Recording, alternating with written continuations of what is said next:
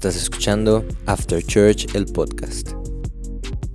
Esto es lo que hacemos después de la iglesia.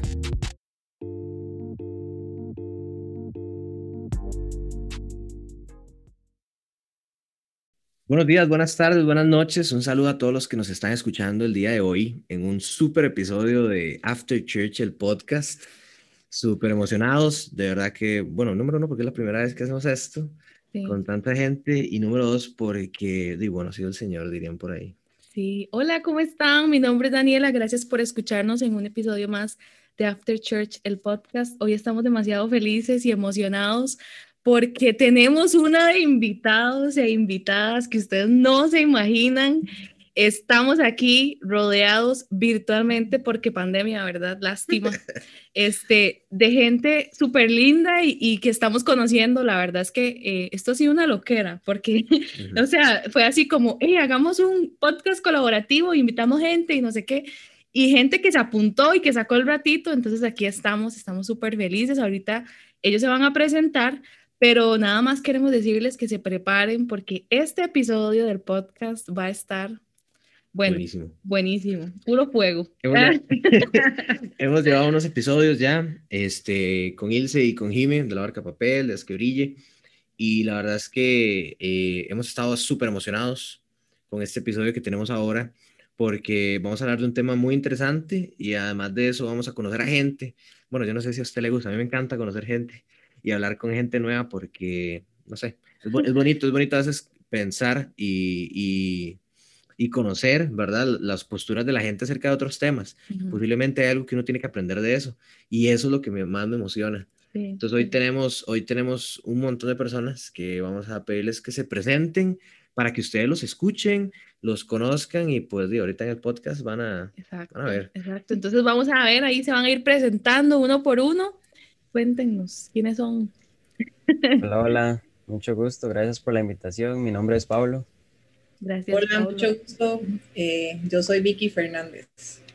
Hola, este, mucho gusto igual, yo soy Valeria. Hola, hola, mucho gusto, yo soy Mafe. Ah, hola, yo soy Fabi.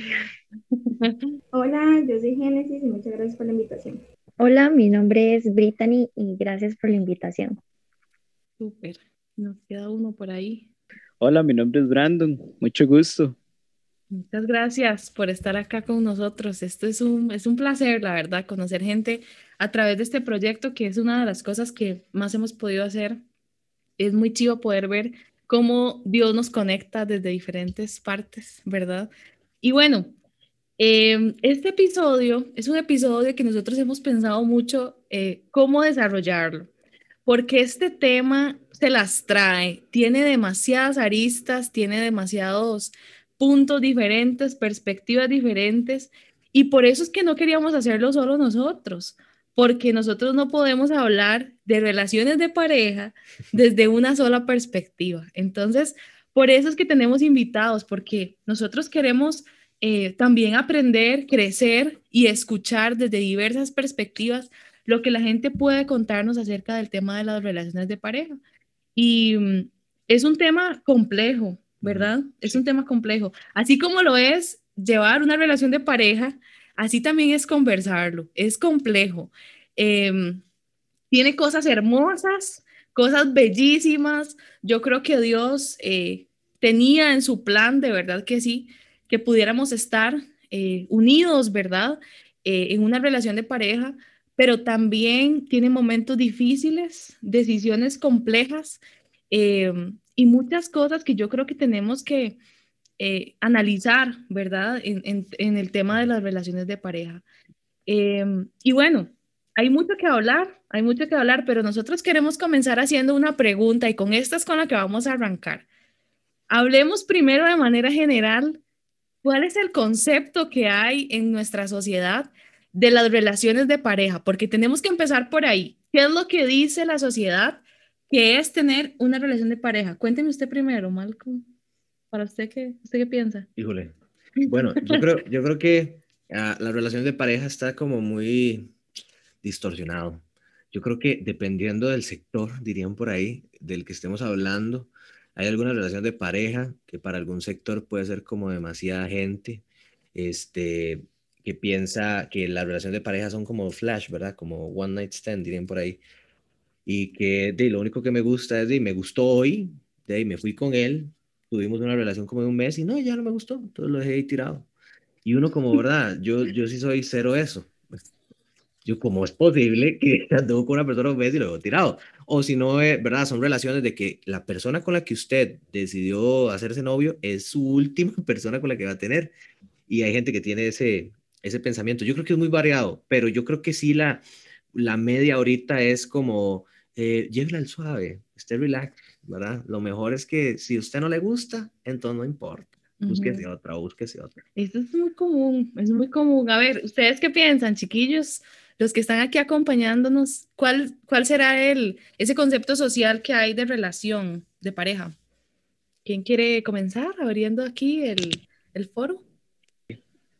yo pienso eh, que normalmente ahora las relaciones son como más, no sé, si ustedes recuerdan un tiempo atrás, digamos, tal vez la gente tenía el concepto de que una relación era, uy, mira, esto es serio, esto es así, esto es así, ¿verdad? Eh, tenía, se tomó más en cuenta como la familia, entonces en aquel tiempo, digamos, yo lo veo de esta forma, tal vez, y, y, actualmente ahora una relación es como más, como dijo, dijo Malcolm, ahora es como un mes, y si me resultó no, y si no también, la verdad es que le, le, tiran, le tiran la típica frase de, de, de, pero hay muchas mujeres en el mundo, hay muchos hombres en el mundo, entonces no hay, como hay muchas mujeres y muchos hombres en el mundo, y pues yo me tengo a eso, y todo bien, no me afecta, y ya no se toma tanto en cuenta, yo lo veo de esta forma, tal vez, no sé, es, es, lo que me han presentado muchas veces mis papás, ¿verdad? Y es como las relaciones ya son como antes, como cuando usted decía, eh, no sé, esta persona, yo quiero algo serio, yo quiero esto, yo quiero lo otro, pero ahora lo serio es como, como lo tóxico, eh, decía una amiga mía, que chiva, eh, era, era como, como, como, di, si no la estoy controlando, nada está bien. Ahora las relaciones se basan como en el control, como en el, si no hace lo que yo digo, nada está bien, eh, y si bueno, si le gusta bueno y si no también hay otro en la cola esperando. Entonces creo que ahora se ha más, se ha como, como tergiversado el, el, significado, ¿verdad?, de las relaciones amorosas actualmente, ¿verdad? Como todo está de moda, la gente se atiene a la moda, como, y mira, qué chiva, tener novia, y, y, es como ponerse un par de tenis, o ponerse una camisa, un pantalón, o tener novio de la misma forma. Si, si no me compra esto, tal vez, entonces ya lo ven como un objeto o como un banco, entonces las varas, ah, perdón, las cosas han cambiado muy, muy güeyes. Tranquilo, tranquilo, puede hablar de varas, aquí no hay ningún problema. No me preocupe. Qué bueno. Sí, no, totalmente de acuerdo, tenés mucha razón. Hay, hay muchos conceptos ahí medios, medios complicados, ¿verdad? Que nos habla la sociedad. ¿Quién más quiere conversarnos sobre esto? Ahí habían algunos que querían decir. Ahora, viendo desde la población adulto joven, eh, se da mucho como el día solo hay una, ¿verdad? Y cómo se yolo, yolo. Y, y, hay que probar y hay que conocer a la gente. Ajá, exactamente. Entonces, cuando usted lo ve como ya desde una perspectiva cristiana, este, está difícil la calle, como dicen, porque de ahí es muy difícil. Y ahora, como diría Jimena, este, sí. este, eso se da mucho. Sí, sí, totalmente. Fabi, por ahí quería conversar también. Sí, yo creo que la sociedad tiene la palabra amor sobre, sobrevalorada, porque ahora todos los amores y todo es como flash, es como pasajero. Como decían ustedes, todo es como voy a probar con esta persona y si no funciona, entonces voy a probar con otra persona y si no, después con otra persona. La gente no quiere conservar, no quiere luchar, no, no, no quiere hacer las cosas de corazón el amor lo tienen sobrevalorado y creo que muchas veces confunden el amor con la codependencia. Y no se logra hacer la diferencia que hay entre estas dos terminologías. Entonces la gente o las personas normalmente confunden amor con codependencia y la codependencia se vuelve tóxica. Y las personas no quieren luchar al primer problema, se van, a la primera discusión se van, no quieren esforzarse por realmente sostener y mantener una relación de término codependencia. Bueno, esto es algo súper real. Yo tal vez quisiera, quisiera aportar ahí porque si bien es cierto, ahora todo es pasajero, ¿verdad? Como estaban diciendo este, los, otros, los otros chicos, pero también yo creo que actualmente a muchas parejas les cuesta como marcar límites.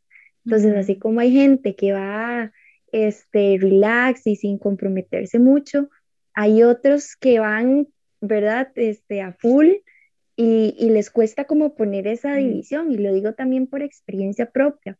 Mi abuelita ese tipo de relaciones les dice los marinovios, ¿verdad? En los que ya avancé tanto y me comprometí tanto y fui más allá que en realidad ya le he dado demasiado a esa persona. y, y, ya ahora no logro ver eh, qué tipo de relación tengo, porque eh, hago a esa persona tan parte de mi vida y como decía Fabi, dependiente, ¿verdad? Me vuelvo tan dependiente de esa persona que entonces ya pues se me complica el asunto dejar, ¿verdad? De esa relación. Sí, sí, creo que por ahí también eh, es como los extremos, ¿verdad? O sea, vamos como de un extremo al otro, no hay un, un, intermedio. Creo que Vale quería contarnos algo, ahora estaba como tratando de abrir el micrófono. Sí, bueno, ya, ya voy a poder. No, yo siento que sí, digamos, ahora la, la mayoría de gente, y como decían las chiquillas, este, di, las personas de nuestra edad, ¿verdad? Que están así como adultos medios jóvenes, este, di, aún no saben de verdad qué, qué quieren o qué esperan de una relación y se basa mucho por lo que la gente les dice.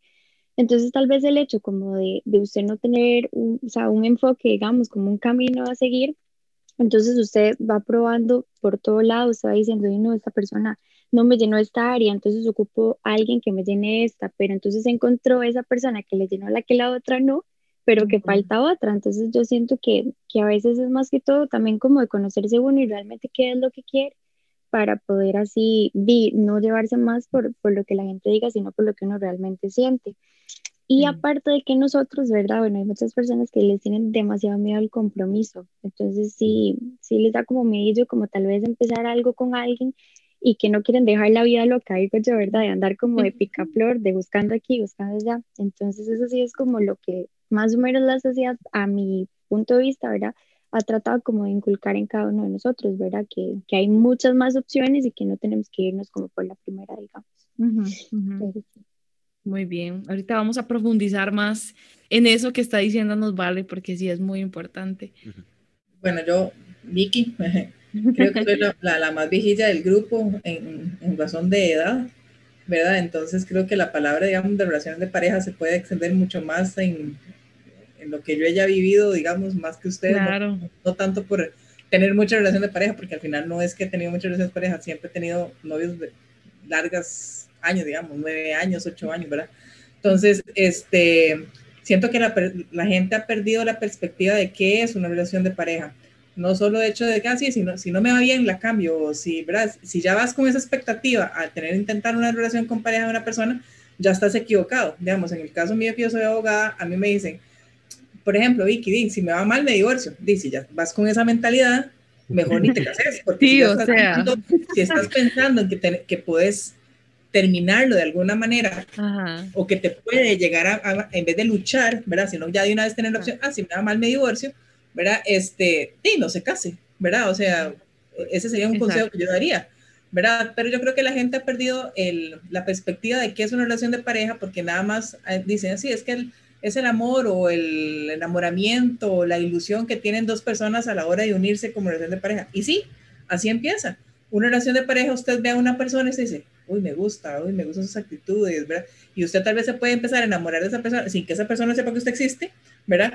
Este, o que tal vez nada más la conozca, ¿verdad? Y este, ya eso hace que usted empiece a pensar diferente a la persona, a ver diferente, a ver sus gustos, ¿verdad? Entonces yo siento que la, la relación de pareja en sí también tiene etapas, ¿verdad? Está la etapa de enamoramiento, está la etapa del noviazgo, de terminar el noviazgo o, o de pasar al, al, siguiente rango, ¿verdad? Siento que, que no toda relación de pareja uno dice, bueno, digamos a mi edad, por ejemplo, yo creo que soy la única casada del grupo, pero este, a mi edad todo el mundo decía, eh, y Vicky, ¿usted cuándo se va a casar? Porque, claro, tenía nueve años, dejar con una persona, ¿verdad? Entonces uno dice, Ajá. qué montón de tiempo de relación de pareja que no llega a culminar en, ¿verdad? O a consolidarse de tal otra manera.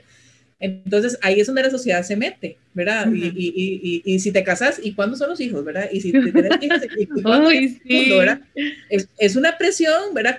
y cada, cada persona y cada relación de pareja tiene sus propios intereses, sus propios gustos, sus definiciones, lo que quieren como pareja, sin importar qué es lo que van a pensar los demás. Entonces yo siento que la, la, la, idealización que se está haciendo en relación de pareja es para no quedarse solo, ¿verdad? Vuelve otra vez el tema de la codependencia, prefiero estar mal, que, mal acompañado que solo, ¿verdad? que, o sea, otro montón de cosas que entonces yo siento que la, que la gente ha satanizado, entre comillas, ¿verdad? Al decir, uh, estoy en una relación de pareja, ¿verdad? O, o, a veces uno no dice ni siquiera estoy en una relación de pareja, es estoy conociendo a alguien.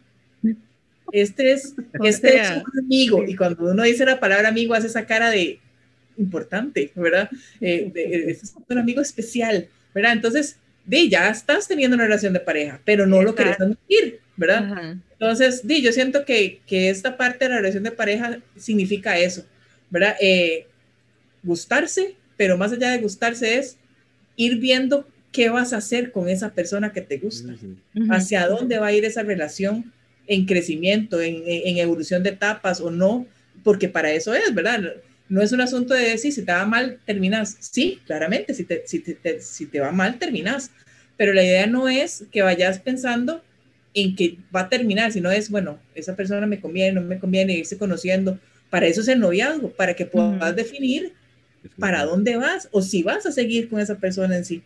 Bueno, no, muchas gracias. Y o sea, ustedes han dicho cosas demasiado importantes. Yo traté aquí como de resumir un poquito de lo que todos dijeron. Entonces tenemos como la idea general que ahorita la sociedad nos habla de extremos. O sea, de, o no quiero nada, ¿verdad? O sea, estemos ahí como vacilando, no quiero nada, este, o quiero todo ya en este momento, ¿verdad? Este, tenemos una semana de conocernos y ya te amo, me quiero casar, quiero tener hijos. Casados en Facebook. Sí, sí, casados en Facebook. Qué bueno. Los marinovios, dijo Brittany. Este, y, ¿verdad? Hay como extremos en las relaciones. La otra cosa que mencionaban es que hemos perdido como el enfoque de lo que realmente es una relación de pareja. Y casi todos hablaron sobre eso. Algo que decía Victoria es que pensamos más en lo que se acaba, ¿verdad? O sea, pensamos más en cuándo se va a terminar que lo que realmente estamos construyendo y qué importante eso que, que ella decía, ¿verdad? Y por supuesto el tema del compromiso. O sea, somos todo menos pareja. Eso lo hablábamos el otro día, ¿verdad? Sí, yo creo que, yo creo que ahí lo importante, y esa frase es muy graciosa, ¿verdad? Como somos, tenemos todas las características de una pareja, pero no somos pareja, ¿verdad? No, no estamos formalizados, dicen por ahí. Pero todavía no estamos juntos, o sea, ¿verdad? Andamos de la mano y todo, y ahí el vacilón, y no solamente como lo que usted ve, sino que también es, o sea, la, el tema de la vinculación emocional que hay, ¿verdad? De que ya usted está esperando algo de esa persona, pero no tenemos un compromiso de decir, hey, sí, somos pareja, estamos juntos, ¿verdad? Sino que es, no, ahí estamos viendo a ver qué quiere Dios, esa es la frase, estamos orando para ver qué quiere Dios. Voy a orar a ver qué el Señor me dice. ¿verdad? Estamos pidiendo a Dios sabiduría, pero mientras estamos haciendo todo lo que hace una pareja, ¿verdad? Sí, yo digo algo, yo, yo siempre he dicho algo, ¿verdad? Yo creo que a veces le damos tan, le cedemos tanto el derecho a Dios o le cedemos la responsabilidad a Dios como, déjeme orar para ver qué me dice el Señor déjeme ver que si el Señor me manda una señal. O sea, yo creo que algo muy importante que rescato de todo lo que están diciendo este, nuestros amigos hoy es que, bueno, ¿qué es lo, qué es lo que yo quiero hoy? ya, me, ya estoy en paz conmigo mismo, diría alguien por ahí. Y eso es muy importante porque si, cuando uno llega a una relación, y yo creo que Daniel y yo cuando comenzamos lo hablamos, porque veníamos de relaciones que imagínate, ¿verdad? Que el, que el Señor nos sacó por gracia divina, porque sea bárbaro. Este, lo hablamos muy bien y era como, bueno, ¿para qué? Para, ¿cuál, es la, ¿Cuál es la finalidad de ser novios, verdad? Porque, ¿qué, queremos? y comprometernos a un futuro, eh, que sentémonos a hablar y, y, tal vez para mí era como muy controversial porque para, yo nunca había tenido una conversación de ese tipo, pero eh, ha sido muy interesante porque el cambio que he tenido en decir, bueno, ¿qué es lo que quiero para mi futuro? Primero que todo, ¿verdad? ¿Con quién quiero estar? Realmente qué voy a ofrecer a esa persona y poner esos límites primero dentro de, de mis gustos, dentro de... Dentro de, sus decisiones. Mis decisiones. Porque es usted, o sea, al final de cuentas usted está empezando a decidir primero qué es lo que usted quiere, o sea, cuál, cuáles son sus intereses, qué se ve haciendo usted en tres, dos, no sé, cinco años. Y si esa persona realmente está en su camino de, sobre la vida, que yo creo que eso es algo muy importante que normalmente no hacemos y que siempre es, primero, ¿qué veo con la otra persona? Y luego, ¿qué es lo que yo quiero? Y entonces cuando se encuentran esos dos caminos, ¿verdad? Como que no hacen match. Es eso, ¿verdad? Es que primeramente yo creo que tenemos que, que pensar en nosotros esos límites y eso nos abre, nos abre esta segunda pregunta, ¿verdad? Sí. Esta segunda pregunta en realidad tiene mucho que ver con lo que estamos hablando, ¿verdad? Pero yo creo que es una pregunta de interiorizar y de hacer reflexión personal. ¿Estamos permitiendo que todos estos estereotipos sociales dirijan nuestras relaciones? Y más que nuestras relaciones, las decisiones que nosotros tomamos respecto a las relaciones que yo quiero o la relación que yo quiero mantener con otra persona. Porque entonces estoy yo pensando en todo esto que mencionaban aquí los chiquillos que están con nosotros, ¿verdad? En que este, o sea, luego quién va a estar conmigo, ¿verdad? Luego eh, se me va el tren, me deja el tren, ¿verdad? ya estoy demasiado viejo, demasiado viejo y todavía no me he casado, no tengo hijos, no tengo novio o novia. Y, entonces estamos permitiendo que todas esas cosas vengan a nuestra vida a, hacernos apresurar procesos que tal vez Dios tiene preparados para nosotros en un futuro, pero que estamos nosotros ahí, ¿verdad? Como terquitos. Em, y yo creo que a veces, y no solamente ese tipo de estereotipos, ¿verdad? Sino que también en general el estatus social, el estatus económico, eh, todo este tema, ¿verdad? De, de, tener pareja nos hace pensar en que eh, tiene que tener cierto estatus económico, cierta, eh, cierto trabajo, cierta profesión, porque están ahí la familia diciéndonos qué es lo que ocupamos. Y yo, algo que a mí me parece súper curioso es cómo nuestra familia también viene a nosotros a impregnar ciertas ideas que nosotros tenemos que orar y pedirle al Señor, Señor, ayúdame a poder tomar decisiones que te agraden a pesar de lo que mi familia me está diciendo. Porque muchas veces esta idea de, y, y he escuchado mucho esto, ¿verdad? Em, es que usted se merece un hombre así, usted se merece una mujer así. Y cuando me, me encanta, ¿verdad? El hombre que tal vez tiene al Señor en su corazón, pero que, de ahí no, no tiene el trabajo que mi mamá quiere, entramos ahí en un proceso complejo, ¿verdad? Y yo conocí a una persona que estuvo en una situación así bien complicada, donde ella quería de verdad una persona que amaba al Señor, que le servía al Señor, pero esta persona tenía un trabajo que tal vez para la familia de la muchacha era como jamás, ¿verdad? Jamás en la vida. O sea, sí, ¿verdad? Que era un trabajo, pues es un trabajo digno, era honrado como cualquiera, eh, pero para la familia tenía que cumplir ciertas expectativas y esas expectativas estaban llenas de estereotipos, ¿verdad? Y, yo pienso que cómo a veces nos dejamos guiar por ese montón de cosas.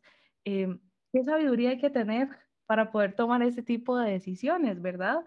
¿Usted qué piensa? Yo creo que sí, yo creo que hay que, hay que pedirle mucha paciencia al Señor, hay que, hay que orar mucho y actuar, actuar. A veces nos hace falta eso, ¿verdad? Yo creo que es la, la fórmula. Eh, aprendí en un curso de pastoral una frase que me encanta para, para ya escuchar a, la, a los chiquillos que tenemos aquí. Este, que dice que a veces que a veces nosotros cambiamos la interpretación por la aplicación. Entonces usted dice, no, mira, sí, yo sé, yo sé lo que yo tengo que hacer, yo no tengo que hacerle caso a mi familia, yo tengo que pensar en lo que yo, ¿verdad? Quiero, pero al final nunca lo aplicamos y nos quedamos a medio palo, entonces tal vez vivimos con incomodidades, con personas que no queremos. Sí, con todo el conocimiento. Y nos quedamos con todo el conocimiento guardado de la aplicación, bueno, ahí. Chao. O sea, pasamos de la aplicación, ¿verdad? O sea, eso es demasiado cierto, sí. Yo creo que eso nos pasa con la palabra de Dios y ahorita vamos a hablar sobre esa parte que es tan importante. ¿Qué piensan ustedes, los que no han hablado? Por allá hay algunos que estaban medio tímidos, pero yo creo que ya se les pasó ahí como la timidez. Este, claro, claro. En ese punto, Dani. Eh, a, mí me, me, pasa mucho y me ha pasado ahorita en, temas de ese estereotipo, de que ahorita en este momento yo solo estoy estudiando y entonces así como en mi primera reunión de familiares, en donde yo he ido con mi novia, le hacen un escaneo a uno, empieza a cabeza para ver quién es este, y de dónde viene, quién es este, ¿verdad? ¿Dónde lo conoció y todo? Y o sea, a veces uno se, se deja guiar con esos estereotipos, como dice usted, como por quedar bien. Entonces ahí es a veces donde uno falla, en donde uno tal vez quiere demostrar algo que tal vez uno no es. Y, y yo me he tratado como de medir con eso, ¿verdad? De, de, demostrar quién soy yo, de dónde vengo, quién es mi familia, mi, mi, mi, situación, ¿verdad? Mi, mi, mi, rol, ¿verdad? Como ser humano en, la sociedad, y como yo he ido creciendo, ¿verdad? Con mi familia, los valores, los principios que me han inculcado. Entonces es algo, es algo complicado con lo que me ha tocado lidiar porque actualmente no trabajo y, y, X cosas, ¿verdad? Entonces ya, ya, ven, ya lo ven a uno, ¿verdad? Y como, mira, es que este solo estudia o es que este, quién sabe si va a tener a llegar a, va a tener, va a llegar a darle un buen futuro a, a, ella o algo así. Entonces eso es donde uno, piensa y uno dice por dentro, ah, pero cuando está en mi casa, cuando está en mi carro, ahí sí va, no va a hablar, ¿verdad? Digo yo por dentro, pero no, digo yo no, Pablo, cálmese, tranquilícese. Entonces, sí, qué difícil. Eso, eso me, me, pasa mucho, y, pero yo me he tratado como de calmar y simplemente ser yo mismo, ¿verdad? Y, Exacto. y, demostrarle a la, a la, persona, ¿verdad? Que es con la que yo tengo esa relación, quién soy yo en realidad y las decisiones que yo tengo que llegar a tomar tal vez con esa persona. Yo creo que nuestro testimonio es la mejor forma de demostrar, ¿verdad? Lo que realmente somos, o sea, lo que Dios hace en nosotros y lo que podemos reflejar. Yo creo que eso es súper importante. Por ahí habían otros que querían que querían comentar. Yo, yo quiero hablar, digamos que yo, hablando como de los estereotipos y de cómo la sociedad te señala y te juzga, desde mi caso, yo soy mamá soltera. Entonces, cuando uno está conociendo a alguien y se da cuenta que uno tiene un hijo, es como atrás, es como si atrás sonara la cancioncita de una película de terror. Hay personas que se han espantado porque creo que la gente tiene, hablando de verdad desde mi, desde mi perspectiva como mamá soltera, creen que como uno, una es mamá soltera, está buscando un papá para su hijo, o que como una es mamá soltera, está desesperada por una relación, o que como una es mamá soltera no puede, ok, yo digo, yo soy mamá soltera, eh, tengo mi carro, eh, vivo bien, estoy estable económicamente, no entiendo por qué la gente piensa o tiene la idea errónea de las mamás solteras, que también siento que la gente como que lo, lo señala mucho, sea, sigo siendo un ser humano, eh, sigo teniendo sentimientos y mi hijo pues claramente es una extensión de mí, pero claramente en una relación de pareja, la pareja tiene que entender que mi hijo viene conmigo, vengo en combo. y tampoco quiere decir que yo le voy a entregar a esa persona un rol que no le corresponde, por ejemplo, un rol de papá. No, mi hijo tiene su papá, mi hijo convive con su papá. Y en esa parte de la sociedad siento que sí juzga y señala muy feo a las que somos mamás solteras. Sí, en eso tenés mucha razón, Fabi. Yo creo que ese es un estereotipo que tenemos que, tenemos que trabajar y tenemos que romper, ¿verdad? Porque como vos decís, eh, seguís siendo una persona y yo creo que eh, igual, eh, como cualquier otra persona, todos traemos algo, ¿verdad? Eh, en tu caso, pues tenés una extensión de voz, como estabas diciendo, pero todos traemos algo y todos tenemos que trabajar en eso, ¿verdad? Y entender que seguimos siendo personas y, conocernos. Yo creo que ahí es donde está el punto, conocer bien a la persona, porque a veces solo nos dejamos llevar por la primera impresión y tal vez ni siquiera es como lo que en realidad parece, ¿verdad? O lo que yo estoy pensando, ¿verdad? La mejor manera de romper con un prejuicio es acercándonos para poder reaprender en nuestra mente. Eso es algo digamos que me ha pasado que he conocido gente y que voy a la casa y conocí a la mamá. Ajá, ¿y usted es mamá soltera? ¿Y, y usted qué hace? Como ellas creen que, que, la pareja de uno tiene que asumirlo a uno y al hijo, como si uno fuera una persona que no puede valerse por sí mismo. Creen que uno quiere eh, sacar plata, sacar provecho. O sea, no entiendo por qué realmente la sociedad tiene esta idea sobre las mamás solteras y muchos de los comentarios feos que he recibido en ocasiones han sido de mujeres. Entonces eso también me sorprende porque son mujeres que también son mamás que tienen esta idea errónea de que una mujer con un hijo puede tener una relación estable. Claro. Sí, y, y eso, es, eso es también, yo creo que eso es tema como de otro podcast también, ¿eh? como de hacer otro episodio solo como de ese tema, porque tiene demasiadas complejidades y, y como sociedad, yo como vos decís, ¿verdad? Eso es un estereotipo demasiado grande con el cual tenemos que, que romper, ¿verdad? Y tenemos que trabajar muchísimo en eso. No sé si había alguien más que quería. También, digamos, yo siento que ahora que habla sobre, bueno, todo esto, ¿verdad? Eh, mamás solteras, eh, familia, estereotipos. Y es muy eso también, digamos, eh, como decía Malcolm, y rescatar un poco lo que decía Malcolm de, de la parte espiritual, porque eh, si el muchacho no es el guitarrista o el que está metido en la vara de la alabanza o, o, o, está cercano al pastor, y, lamentablemente no, esa vara, esa vara no promete porque no está metido con Dios.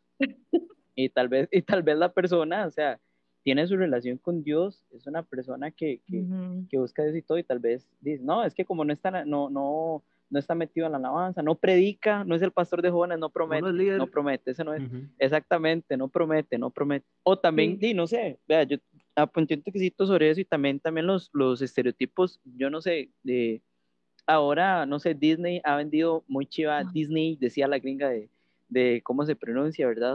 eh, eh, las películas todos nos han vendido cada estereotipo de que el copa tiene que ser seis metros, eh, guapo, blanco, ojos celestes y la vara, y, y entonces si, si, el compa no cumple esos estándares, no promete tampoco. Sí. Entonces, uh -huh. tiene que ser como, como, no sé, el hijo del pastor, medir seis metros, ser ojos azules, blanco y cumplir con esos estándares, ¿me entiendes? Entonces, Le agregamos el es? ser hijo de pastor. sí, sí, sí. No, no, y, y, y, y entonces eh, es como, como pasar a la aventura a nivel Dios, no, mentira. No, digamos, es súper, es súper duro, ¿verdad? afecta mucho, digamos, afecta mucho. Bueno, sí. ahora que hablaban eso de, de, de, si no tiene un trabajo, y a mí me pasó, yo tuve una relación donde todo bien, estábamos en la iglesia y todo bonito y está sirviendo, digamos que en ese momento sí estábamos pasando por una crisis económica mi familia y a mí me salían trabajos como, digamos, yo tomo fotos y, y hago diseño gráfico y a veces me llamaban a hacer part-time y no voy a dar publicidad, ¿verdad? A cierta, a cierta tienda. Entonces, eso era lo que me salía y con costo, digamos, yo les decía, vamos a comer o hagamos uh -huh. esto, hagamos lo otro y tal vez yo siento que a veces pasa eso, es, no valoran ese tipo de cosas y tal vez yo entraba 7 de la mañana y salía casi 9 de la noche uh -huh. y, y, era duro, digamos, era duro porque claro. yo era como, yo necesito esto, yo necesito lo otro. Y se ha vendido como esa parte, digamos, gracias a Dios ahora, Dios, ya tengo trabajo y todo bien. Y, Amén, gracias estoy, a Dios por el trabajo. Eh, estoy, es, estoy soltero y la verdad se siente bien porque uno aprende como a convivir con, con uno mismo y eso es chiva pero, pero digamos que es súper duro, o sea, es, en ese sí. momento cuando me pasaba eso era súper duro porque tal vez no se valoraba esa parte claro. y, y, los estereotipos son duros porque tal vez a uno lo, le venden, eh, no sé, el marketing, que ahora es muy chiva, ¿verdad? Le vende ese tipo de cosas y uno es como, man, ayúdeme, relájese, ¿verdad? Pero a veces, no sé, creo que como, como, como dijeron al inicio, el noviazgo es para conocerse realmente si la persona está... Eh, uh -huh involucrada y buscando a Dios o si la persona está buscando algo que no va conforme a. Entonces, esas son las cosas que tal vez uno tiene que cuidar y fijarse, fijarse bien, porque a veces claro. los estereotipos, como es, estereotipos matan corazones y eso es, digamos, lo más güey. Sí. Yo quiero decir dos cosas respecto a eso que estaba diciendo Brandon. La primera es que cuando yo me hice novia de Malcolm, Malcolm no tenía trabajo. Y entonces yo era la que invitaba a todas las comidas y salíamos, ¿verdad? Y entonces, y para mí era súper chido, ¿verdad? Porque yo decía, ay, qué bonito, lo estoy invitando a todos. era demasiado bueno, pero yo muchas veces hemos hablado sobre esto, ¿verdad? Y yo le decía a Malcolm, Malcolm, es que, o sea, yo pienso que otra persona, y no es para echarme flores, no, no, o sea, pienso que cualquier persona hubiera dicho, ay, no, hombre, este es sin trabajo, o sea, chao, ¿verdad? Chao porque yo quiero que me invite full carro, full de todo, pero no, digamos, yo pienso que ahí es donde uno realmente toma la decisión y uno dice, ok, para mí, ¿qué es más importante? ¿El estatus económico, social o realmente lo que veo en esa persona, el corazón de la persona, lo que Dios hace en esa persona? Y yo creo que ahí es donde está el punto.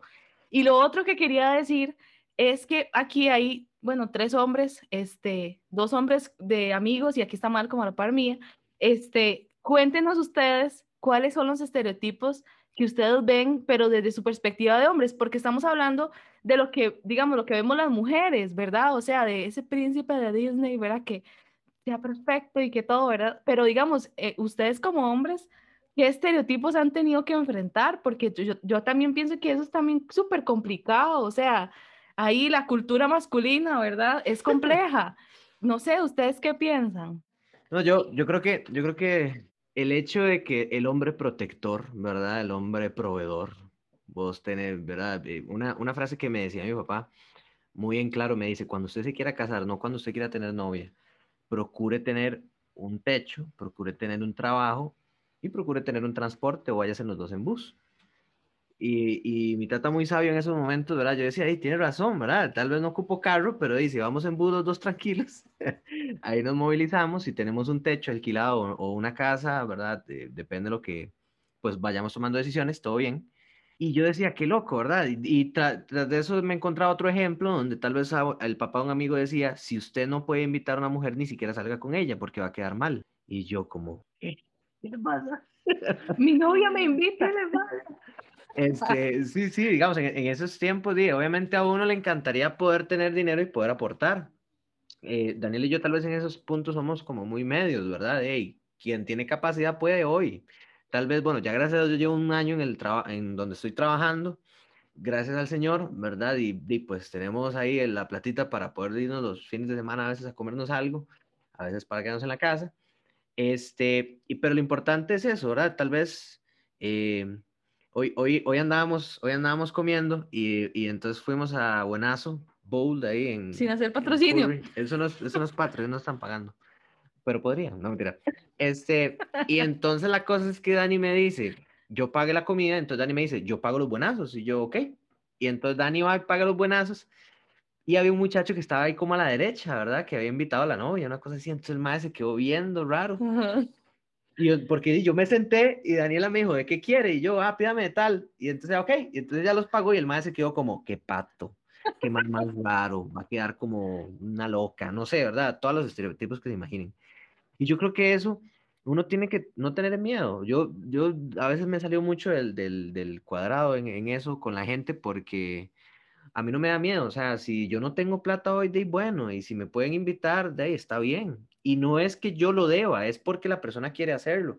Dani, todas esas invitadas que me pegó antes, ¿verdad? cuando yo no tenía trabajo y estábamos comenzando, comenzando, perdón, era porque tiene el corazón muy grande, porque y no, y no por un, y, y, no porque ella, o porque pensaba, o no sé, ¿verdad? Uno nunca sabe. Yo decía, me los voy a cobrar un día. Cuando trabaje me los cobro pero creo que esos estereotipos es, es difícil, ¿no? Igual, igual de la parte de las mujeres yo también lo entiendo, es difícil a veces porque es el juicio de personas que tal vez uno quiere, ¿verdad? Que le dicen, no, hombre, hermano, usted no va a salir con esa mujer, ¿no? O esa mujer nunca le va a hacer caso, usted tan feo, usted ni siquiera tiene carro, usted ni siquiera tiene casa, usted no tiene plata, y entonces ahí es donde uno se empieza a checar. Es irresponsable, no está, está fuera de su liga. pero, es, pero es muy interesante. Sí, no sé ahí, Pablo, este, ¿qué piensas sobre este tema o Brandon? Sí, bueno, en la relación que tengo ahorita, al principio, de uno que quiere jugar de machote, ¿verdad? Siempre. como hombre, eso que le ha inculcado a uno, ¿verdad? En las familias, que, o sea, si usted, como decía Malcolm, ¿verdad? Si usted va a tener una novia, o sea, por lo menos tenga algo, o gánese la plata con algo. Para muerto. sí, para que lo invite por lo menos a unos pequeños precios de McDonald's, algo así, no sé. Pero, pero sí, es, es, ese estereotipo también, ¿verdad? De que siempre es el hombre el que tiene que invitar a la mujer y en mi caso de, también, este, de a mí me han invitado, entonces de ahí, ya cuando uno llega a, la caja piensan que es uno el que va a pagar, pero no es ella la que pasa y paga, entonces siempre se quedan viendo así súper raro. Entonces, pero no, o sea, todo bien, y creo que me he salido de ese cuadrado también, como, como dice Malcolm, de, de entender que a veces cuando uno como hombre no puede, no puede, y, si la mujer puede, y gracias a Dios que puede invitarlo a uno. Y a veces los hombres comemos mucho, ¿verdad? Entonces... salen caritos, salen caritos. Sí, no somos tan baraticos los hombres. Entonces, creo que ese estereotipo me, me he salido como de, de, de, ese cuadrado, ¿verdad? De la familia también que siempre está encima de uno y, y, es gracioso porque estaba pensando en, estos días, porque ya mañana es el 14 y todo el estereotipo, el Día del Amor y la Amistad, ¿verdad? Entonces, ya llega, ya, toda la semana mi mamá ha pasado, ¿y qué, qué le ha comprado a, Fer? Se llama Fernanda, ¿verdad? Mi no, ¿y, y qué, qué le ha comprado a Fer? Y así, cada día siempre, y yo di nada, ya me tiene a mí, no mentira. Soy el mejor regalo. Sí, sí, obvio. Entonces, pero no, sí, entonces es como ese estereotipo en donde ya uno tiene que salirse como ese encaje, pero a veces muchas personas no lo entienden. Entonces a uno le dicen como, ¿qué? ¿Cómo una mujer lo va a invitar a usted? Usted es el que tiene que invitar siempre, saque su billetera. Entonces, sí, me, me, ha pasado mucho y creo que es algo que pasa mucho ahorita. Claro. No, digamos, en mi caso a mí nunca me han invitado, yo estoy esperando que me inviten. Vamos a orar por eso, orando. Qué güey, Me sopa. comprometo a orar por eso. Qué güey, sopa. No, no, digamos, mis papás a mí siempre me han enseñado que, que, digamos, muchas de las cosas, no sé, ellos me dicen, está bien, usted no tiene un trabajo, todo bien, usted esfuércese por estudiar y cuando consiga su trabajo, sí, usted le invita. Mi mamá siempre me ha dicho, la vida es un 50-50 y en la vida usted tiene que encontrar a alguien que esté dispuesto a dar ese otro 50 porque normalmente siempre a nosotros, como decían los muchachos, siempre se nos cataloga como el que tiene que pagar, el que tiene mi mamá, siempre me ha hecho esto. Usted no es que no tenga que pagar, como hombre y, sombría siempre, independientemente, su papá le diga o yo le diga, eh, siempre han tenido eso como de por default, digamos, el hombre por default tiene que invitar, el hombre por default, decía Malcolm, tiene que ser el proveedor, el protector, pero muchas veces eh, nosotros como hombres, no sé si va a sonar muy, ay, digamos, eh, eh, no sé, también necesitamos sentirnos como e, esa parte de, de, protección y amor. Claro. Y no hablo, y no, y no hablo. Amén, amén. y, no hablo y, no, y no hablo de la protección tal vez, eh, de que lo va a defender de las balas, ¿verdad? Sino que se habla como de, de esa protección amorosa, que tenga seguridad de donde está, ¿verdad? Y realmente, digamos, a mí me pasó y me ha pasado en mis relaciones que es como, Diman, eh, usted es muy lindo, me trata muy lindo y, gracias y todo, pero me gusta su mejor amigo al final. Entonces es súper, súper hueso, súper hueso porque digamos, tal vez ese compa es porque tiene estas características que tal vez usted no tiene, usted es muy atento, muy lindo, me gusta y bien, mm. pero tal vez usted no tiene estas características y tal vez a cierto punto se vuelve ese estereotipo tan grande que lo que hace es eh, bajarle la autoestima, digamos, a muchos. Yo creo que eso que ustedes están diciendo es demasiado importante porque eh, yo no sé, creo que en las relaciones de pareja, una de las palabras claves, y es una palabra que en realidad hemos usado mucho en nosotros dos episodios, es la vulnerabilidad. O sea, como pareja yo tengo que tener la capacidad de decirle a Malcolm, hey, vea, hoy me siento fatal, ¿verdad? O sea, me siento triste, me siento enojada. Y Malcolm, aunque sea hombre, ¿verdad? Porque hay que romper con ese estereotipo de que los hombres no pueden llorar y que los hombres, ¿verdad? No, eso no es cierto, los hombres lloran y un montón. O sea, también tiene que tener la capacidad de decirme, hey, hoy me siento triste, ¿verdad? Este, apapácheme hoy, ¿verdad? Cambiemos ahí un ratico. O sea, yo creo que tenemos que tener como eso muy presente de que como personas, como seres humanos, tenemos la necesidad de amar, pero también de ser amados. O sea, no podemos pensar de que es una responsabilidad porque soy hombre o porque soy mujer, ¿verdad? Sino es que es un tema de pareja, así como usted lo estaba diciendo, Brandon. Y yo creo que eso es uno de, los estereotipos más grandes, ¿verdad? De que eh, este tema emocional, vulnerable, donde nos mostramos tal y como somos, eh, con nuestro corazón abierto, hemos pensado y tal vez la sociedad nos ha, nos ha hecho pensar que es un tema de mujeres, porque las mujeres somos más emocionales es un tema de, personas, es un tema de seres humanos, ¿verdad? Y, yo creo que tenemos también como que sentir la libertad de poder expresar lo que, lo que estamos experimentando, las emociones que estamos sintiendo y además de eso de poder eh, sentir como que nos están cuidando, ¿verdad? Como que te cuento algo y me vas a cuidar de eso que te estoy contando. Creo que Victoria quería comentar algo. Sí, sobre qué quiero y qué no voy a, qué voy a querer y qué no voy a tolerar y ¿verdad? También funciona, ¿verdad? Yo, yo hice, va a sonar de estúpido, ¿verdad? Este, yo fui a una conferencia que hizo una iglesia, una amiga me invitó, y una de las charlistas era una pastora que era de Colombia. Y ella dijo, ya, yo hice una lista de 35 puntos. Yo dije, pucha, 35 puntos para, para el hombre perfecto. yo dije, esta muchacha se va a quedar sola toda su vida, ¿verdad? Pero la idea era muy buena, ¿verdad? Era, este, ¿qué no vas a permitir? ¿Verdad? Porque uno puede, eh, si ronca, si a mí no me importa, hay gente que le va a importar, a mí no, al otro sí. Y, depende del nivel, ¿verdad? Porque hasta depende del nivel, a mí también me importa.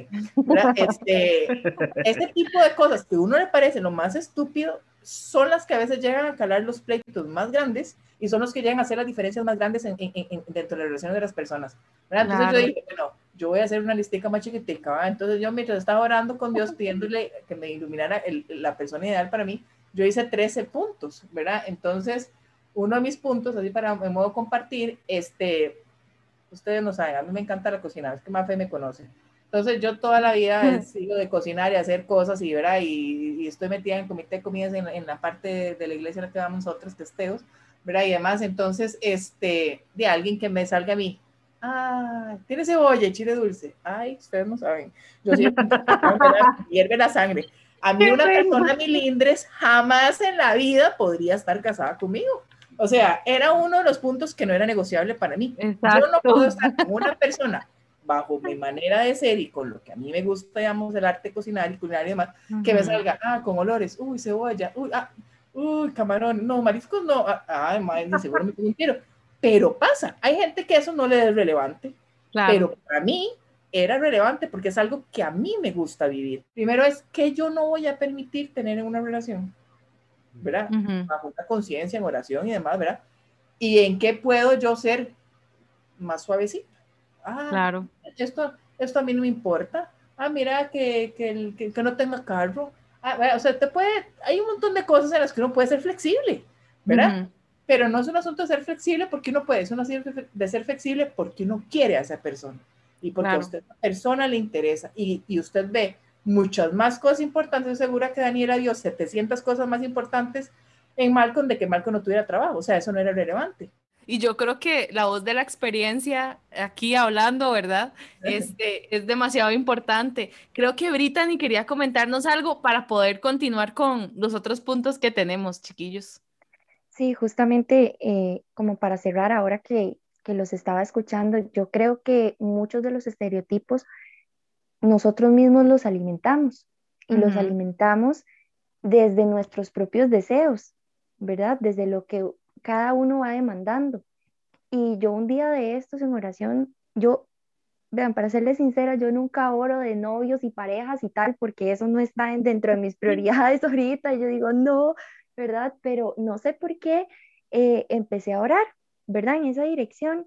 Y yo me descubrí pidiendo a una persona con un montón de características que yo no tengo. Y entonces el Señor, este, en su gran misericordia y gracia, ¿verdad? Me dijo em, que yo estaba demandando cuestiones que en realidad tenía que ver directamente con Él. Entonces yo quiero a alguien, Señor, súper disciplinado, porque es que la disciplina a mí me cuesta un montón. Y entonces, por mi falta de diligencia y por mi falta de intimidad con el Señor y de tiempos de calidad con Él, entonces estoy queriendo que la otra persona venga a complementar lo que yo no tengo pero por pereza, ¿verdad? Y a veces nuestros estereotipos son así también, ay no, señor, yo necesito a alguien demasiado fitness porque a mí me cuesta mucho. Y yo necesito a alguien demasiado estudioso porque es que yo estoy en eso fatal. Y necesito a alguien, ta, ta, ta, porque es que yo, porque es que yo, porque es que, ¿verdad? Y empezamos a idealizar a una persona. Y desde ahí es de donde empezamos a evaluar, bueno, esta persona me sirve o no me sirve, desde que, desde mi necesidad no respondida. Y es algo que me corresponde a mí. Y ahí es cuando empezamos a crear estereotipos. Y muchas veces cuando ciertas mujeres empiezan, no, es que, por ejemplo, digo mujeres porque, ¿verdad? Es lo general. Claro, claro. No, sé, alguien dice, ah, no, un hombre sin carro jamás. ¿Y vos tenés carro? No, di no, por eso necesito que tenga carro y por eso necesito que tenga dinero y por eso, ¿verdad? Y entonces es, esos estereotipos van siendo alimentados desde nuestras necesidades.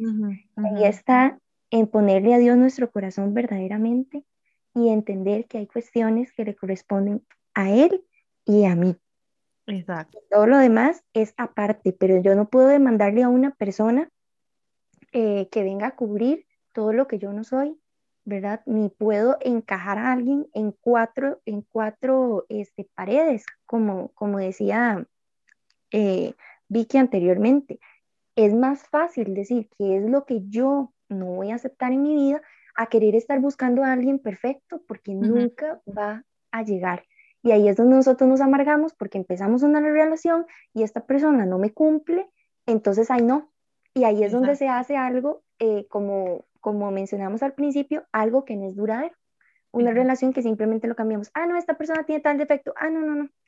Y no es así, no es así, no, no, no no, no, yo no voy a perder mi tiempo y voy con otra persona y así sucesivamente. Entonces también en los estereotipos vienen alimentando que las relaciones pues no sean duraderas ni estables. Exacto. Qué buen comentario. O sea, en realidad lo que están diciendo es como oro, no sé, siento que estamos así como demasiada sabiduría lo que hay aquí. Yo nada más quiero resumir lo que estamos hablando sobre esta parte de los estereotipos en que necesitamos una relación con Dios y necesitamos una relación con nosotros mismos para poder saber qué es lo que queremos y hacia dónde vamos. Porque sin eso vamos a tirar hacia, hacia todo lado, ¿verdad? Y vamos a, a, a pensar o vamos a ver lo que en realidad Dios no quiere que veamos. y vamos a ver otras cosas que no son lo que Dios sabe que nosotros necesitamos. Y, vamos a aceptar, y eso es tal vez lo más, lo más difícil, vamos a aceptar cosas que tal vez Dios no nos tiene preparadas. O, o, o, nos adelantamos a los tiempos y al final eh, nos sale el tiro por la culata, dicen por ahí. Y yo creo que hay una historia que, que nos relata muy bien este punto y creo que eh, eh, muy, muy elocuentemente todo esto que estamos hablando de este, va muy de la mano con esta historia. Sí, yo creo que este, esta historia nos, yo pensaría primero si nos estamos dejando llevar por lo primero que nos ofrecen, ¿verdad? Sí. Em, y ahí les vamos a dejar la historia en Génesis 25, del 19 al 34, y luego unos capitulillos adelante también, hay una parte que es muy importante, pero esta historia nos cuenta em, las vivencias de Isaac y sus hijos Jacob y Esaú, ¿verdad? Esta historia es súper interesante y aplicable a un montón de temas en la vida. Sí. Y yo creo que en esta parte de las relaciones de pareja y lo que hemos venido hablando, tiene muchísimo sentido. Así, parafraseada, súper rápido, la historia cuenta que Isaac este, estaba eh, casado con Rebeca y que ellos pues no podían tener hijos y luego Dios les concede la petición de su corazón de poder tener hijos. Rebeca queda embarazada de mellizos, dice la Biblia, y dice que en su vientre ya peleaban, ¿verdad? Dice la palabra de Dios, eso es súper interesante.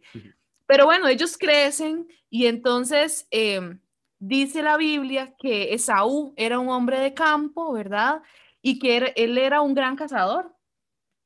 Jacob era más tranquilo, ¿verdad? Y él prefería eh, quedarse en el lugar donde ellos estaban viviendo, ¿verdad? Entonces, dice la palabra de Dios que Isaac quería más a Esaú porque le gustaba comer de lo que él cazaba. Pero Rebeca quería más a Jacob, entonces estaban ahí como divididos.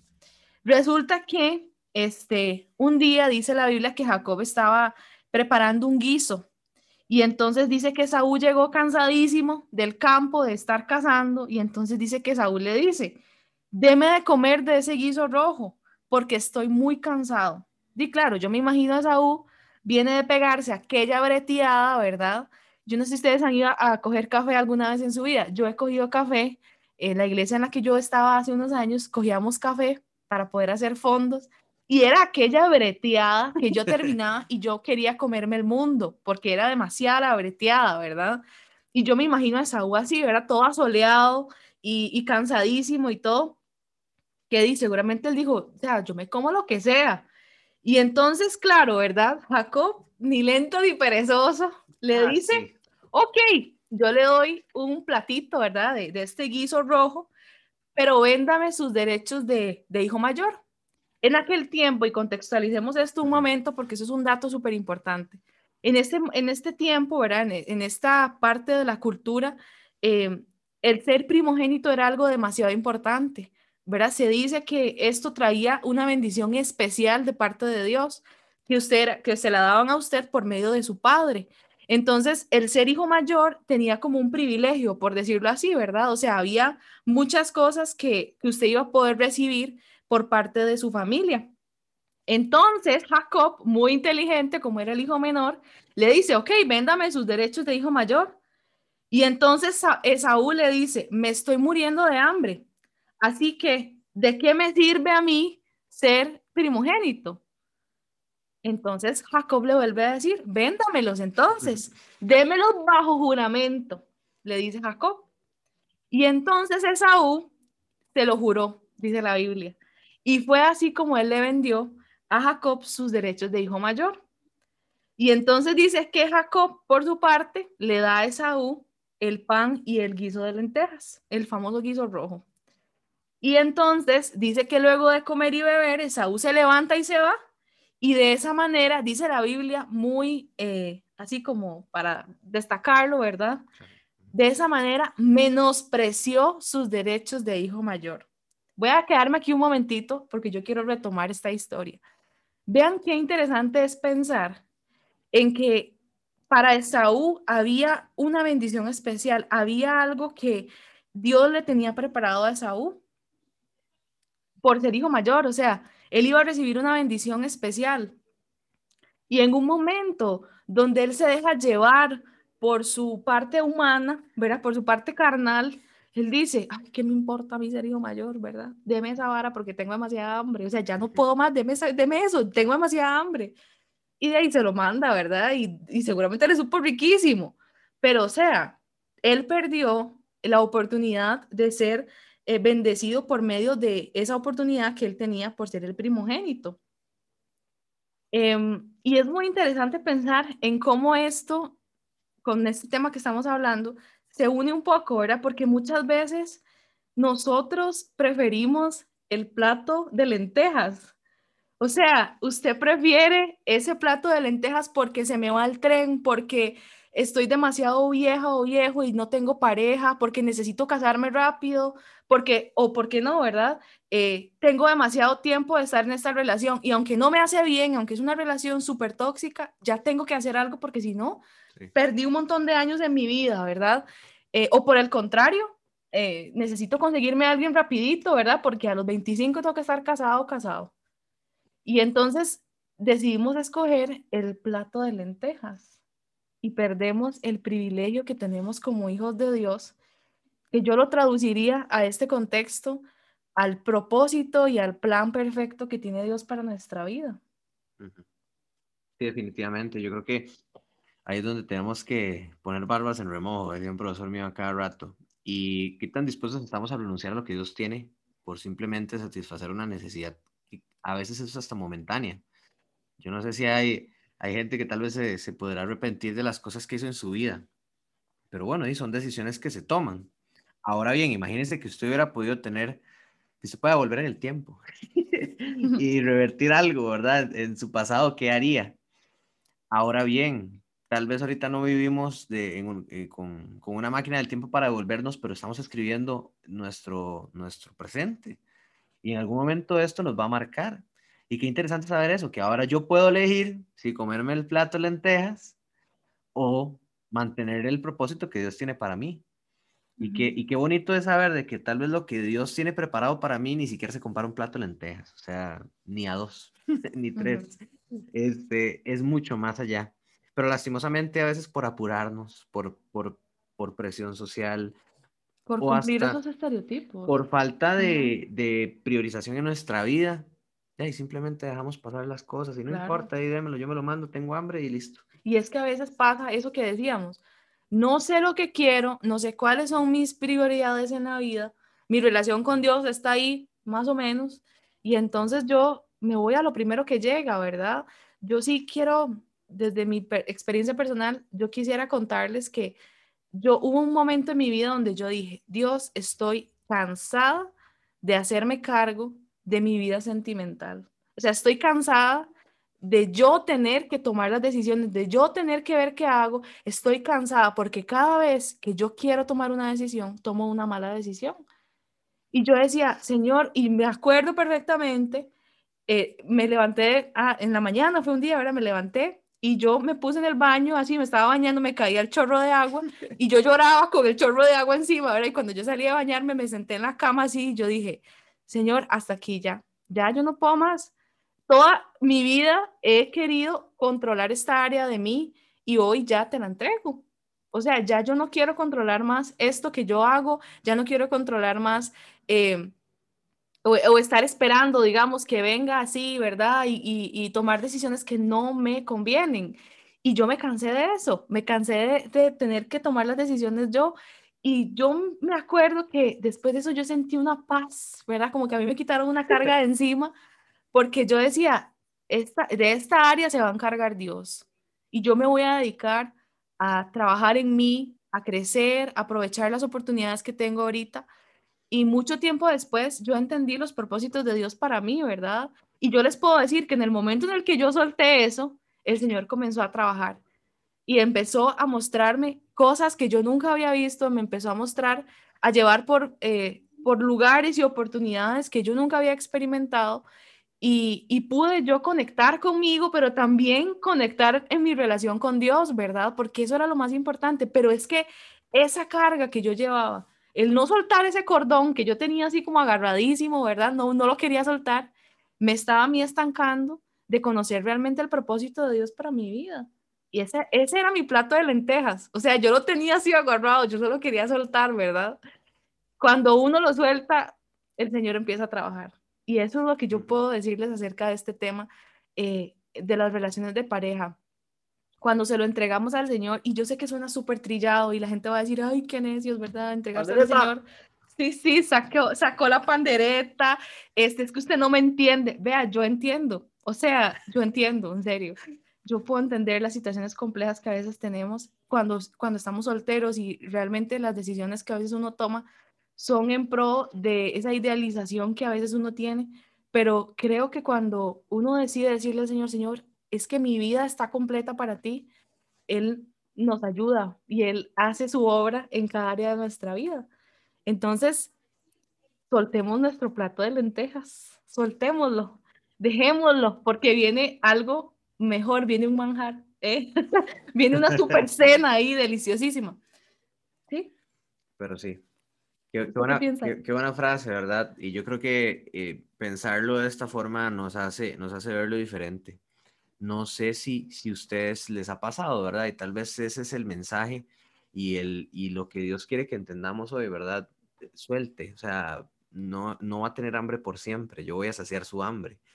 Y eso en todas nuestras áreas, o sea, en cualquier área. Es, ahorita porque estamos hablando del área sentimental de pareja, ¿verdad? Pero eso en cualquier área. O sea, el Señor es fiel en cualquier área y Él conoce nuestras peticiones. Ahora que decía Vicky lo de la lista, yo, yo quiero decirles, ¿eh? yo quiero decirles que Dios cumple todo lo que usted quiere. O sea, sus anhelos más caprichosos, Él se los cumple yo siempre decía, Señor, por favor, yo quiero estar con una persona que le encante la música, porque yo no puedo vivir sin música y yo ocupo compartir eso con alguien. Y luego llegó Malcolm y yo decía, Señor, es demasiado grande, porque me cumpliste hasta el capricho. O sea, eso es algo negociable, ¿verdad? O sea, eso es algo que no es vital, no es como que este, me voy a morir si alguna persona no sabe de, de lo que a mí me gusta, pero, o sea, el Señor conoce nuestros anhelos. Eh, no sé si alguien quería comentar sobre esto, que ya estamos terminando, es como parte de, nuestra, de nuestro cierre, eh, pero si querían comentar un poco sobre esta historia y lo que, lo que hemos venido hablando sobre este tema del plato de lentejas. Algo muy importante que usted dice al aprender a soltar, creo que es súper súper importante porque muchas veces no queremos soltar por el simple hecho de, de y si ya no hay más ah, y si estoy solo ¿Y qué va a pasar conmigo? y, y, creo que a veces hay que volvernos eh, codependientes de Dios, pero independientes de, de, demás cosas en nuestras vidas. Decía usted, eh, Dani, de, de, de que yo, quiero, yo quiero una persona que cante y pues llegó Malcolm, y Malcolm canta demasiado chiva. Pero, pero digamos, di, yo le pido, di, Señor, eh, yo quiero a alguien, e, X, o sea, y esa persona, di, a mí me pasaba que yo cantaba y, ah, qué lindo canta, pero y tocaba más bonito el de la batería. y todos como... Brandon, ahí no era, ahí no era. Eh. no, no. Sorry, no, y, digamos, y, y, todos, y todos, y todos eran como, no, devuelvan el video, pero, o sea, y aclaro en esto, ahí es donde uno tiene que aprender a soltar, a aprender a, decir, ok, es, es, esta vara a mí no me conviene, esta vara no es de Dios, porque yo puedo verlos en ustedes, yo, yo desde, desde que vi que Malcolm inició junto con usted After Church, yo dije, mano, o sea, ¿qué nivel? Le pido a Dios encontrar a alguien y, y ser como ellos dos, de hacer, de hacer este tipo de cosas juntos. Y, y, no, a Chile, a Chile, hacer, hacer este tipo de cosas juntos, porque, o sea, no cualquiera se va a prestar o no cualquiera va a tomar ese tiempo, ese amor, ese cariño, ese, ese espacio en la vida de la otra persona para decir, ok, sentémonos, tengo un plan, quiero hacer esto, esto y esto, y decirle, ok, chiva, de una vez, no la piense más, mandémonos. Y ahí es donde tiene que aprender a decir, ok, aquí es, pero lamentablemente nos pasa que nos aferramos tanto al plato de lenteja solo por un poquito de hambre, cuando Dios está esperando darnos un banquete demasiado chido. Exacto, exacto. Brandon, vamos a orar por eso. vamos a llevarte tus, peticiones. No, no, todavía no estoy bien, ahorita estoy bien. Vea, yo le voy a decir algo, o sea, no significa que, wow, es perfecto y todo sale demasiado bueno siempre. Hay momentos donde uno dice, Señor, ayúdanos, o sea, es difícil, hay que entenderse, nosotros somos súper diferentes. Malcolm tiene una personalidad totalmente diferente a la mía, eh, tenemos habilidades totalmente diferentes, pero hay algo que siempre sostiene y es el amor de Dios. O sea, eso es lo único que yo le puedo decir a usted que sostiene, porque si no fuera por eso, en realidad la relación no, no funcionaría, ¿verdad? Porque somos muy diferentes y aunque compartimos muchas cosas parecidas, hay muchos momentos donde de ahí tenemos que decir, ok, un toque, perdóneme, ¿verdad? perdóneme por lo que le dije. y, y eso pasa, ¿verdad? Pero yo creo que cuando hay propósito y como usted dice, cuando realmente eh, eh, proviene del Señor, yo creo que ahí es donde podemos encontrar la forma, ¿verdad? De que las cosas puedan ir funcionando poquito a poco. Eh, vale, contanos. No, que una verdad sí, sí tiene que aprender a esperar, porque a veces Dios permite, bueno, como dice Brandon, que, que uno pase o que conozca personas que nada que ver, porque de verdad eso le va a mostrar a uno el valor que uno tiene como persona. Y que uno diga, pucha, o sea, yo no merezco que una persona a la que yo trate de hacer las cosas como para que me note, que ni siquiera me vuelva a ver. Entonces yo siento que que eso es lo que a veces Dios permite que pasemos para que realmente nosotros nos demos cuenta de lo importante y valiosos que somos, para que de verdad sepamos que tenemos que encontrar una persona que, o sea, que ninguno tenga que, que decir, ay, vean, tengo esto, o sea, que él no necesita. Y que igual uno de verdad tiene que tener demasiada paciencia porque si no es cuando uno quiera, o sea, no es que hoy yo me levante y diga, hoy quiero un novio, porque no, o sea, es cuando, cuando Dios quiera. Y es algo por lo que uno de verdad sí está en el corazón de uno, como anhelo por lo que uno tiene que pedir, porque yo siento que uno de verdad cada cosa que quiere, tiene que pedírselo a Dios para saber si es realmente para uno. yo soy una que se suelta con casarme y todo como una loca. Entonces yo todos los días digo, bueno, Dios, si con la persona que yo estoy ahorita es con la que yo de verdad tengo que estar, entonces demuéstremelo día a día y, y es algo con lo que yo siento que, que Él se ha encargado de mostrármelo siempre, digamos, de que yo ya por lo menos ahorita sé de verdad qué es lo que quiero y, y qué es lo que me merezco, ¿verdad? Y que gracias a Dios sí, sí me ha dado la persona ahí con la que tengo como más afinidad.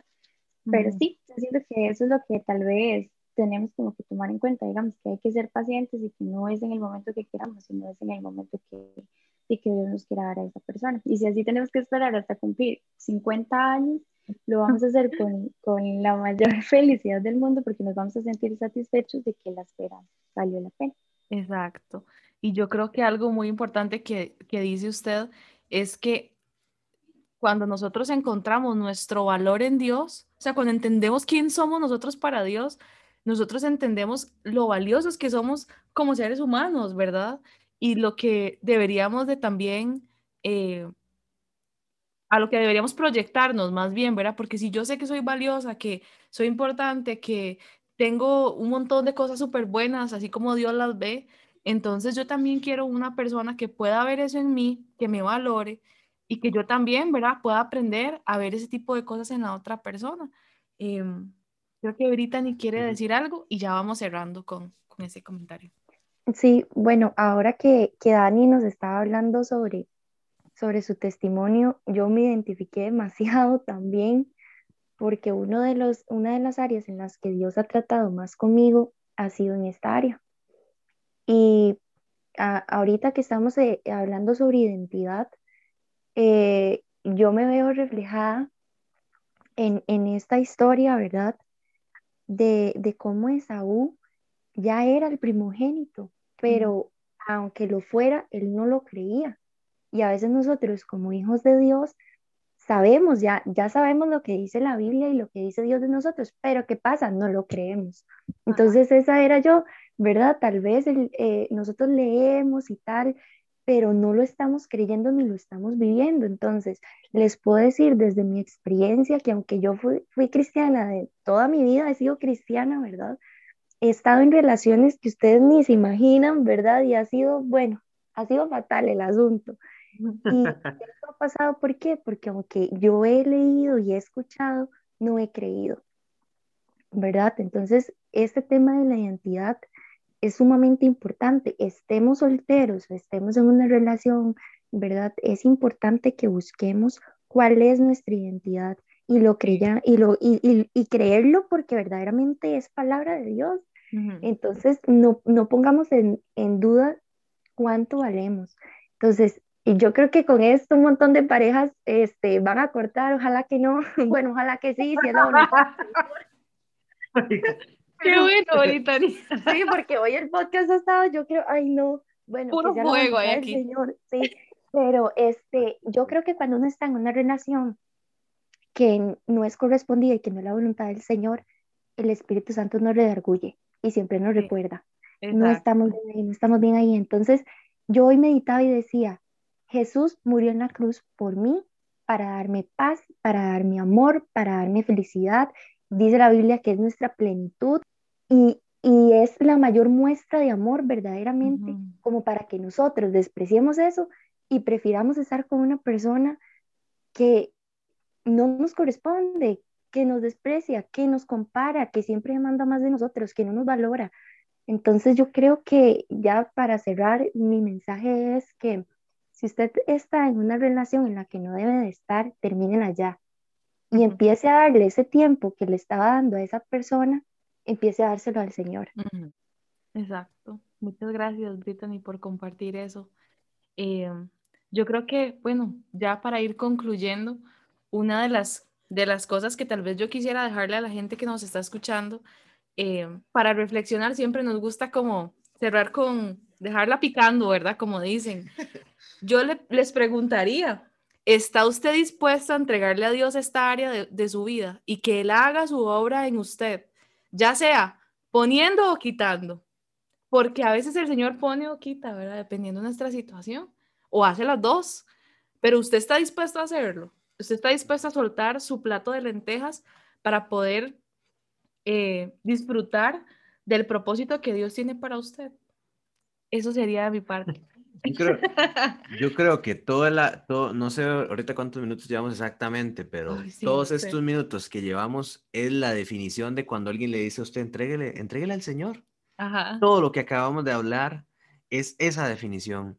Por eso es que es tan compleja y a veces la gente cree que entregarle al Señor simplemente es decirlo y vámonos, ¿verdad? Y, pero ya nos damos cuenta que son un montón de factores, que hay cosas que nos influyen socialmente, personalmente, que hay cosas que tenemos que arreglar primero con nosotros, hay cosas que primero tenemos que conocer nuestros límites y estar dispuestos a renunciar a ese rico, oloroso plato de lentejas, porque hay algo mejor, hay algo que Dios nos tiene preparados. Y yo creo que, que hoy aquí me sentí como una cátedra, yo aprendiendo de Ay, todos. Sí, demasiado bueno. Estuvo, estuvo demasiado bueno, aprendimos mucho. Yo creo que Dios tiene algo que hablarnos, algo Sí. que decirnos y definitivamente nos dijo y nos habló por todo lo que acaban de decir las personas que nos acaban de acompañar. Sí. Queremos agradecer mucho a todas las personas también que nos escuchan eh, por medio del podcast. Eh, recuerden que tenemos ahí unos episodios muy interesantes y queremos darles gracias a todos los que estuvieron y los que fueron parte de, de este episodio.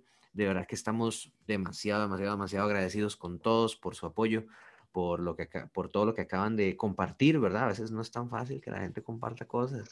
Esto es un privilegio, ¿verdad? Esto Sí. es tiempo y conocimiento de la gente invertido. Y muchas gracias, de verdad que para mí es un placer eh, estarnos pues aquí y escuchando, como dice Daniela, ¿verdad? Nos escuchamos, Malcolm siempre me critica y me dice la vez pasada, ¿usted de dónde sacó esa frase de nos escuchamos? y yo, es mi frase, dígame. No, no, no, pero yo sí quiero, quiero agradecerle de verdad a todos los que se conectaron ahorita al Zoom.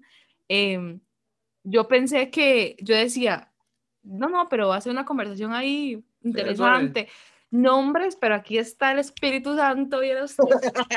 O sea, viera la cara aquí de todos, si ustedes los pudieran ver, pero está súper interesante. No, de verdad, muchas gracias a Vicky, a Mafe, a Pablo, Valeria, a Brandon, a Génesis, a Fabi y a Brittany por conectarse, por querer ser parte.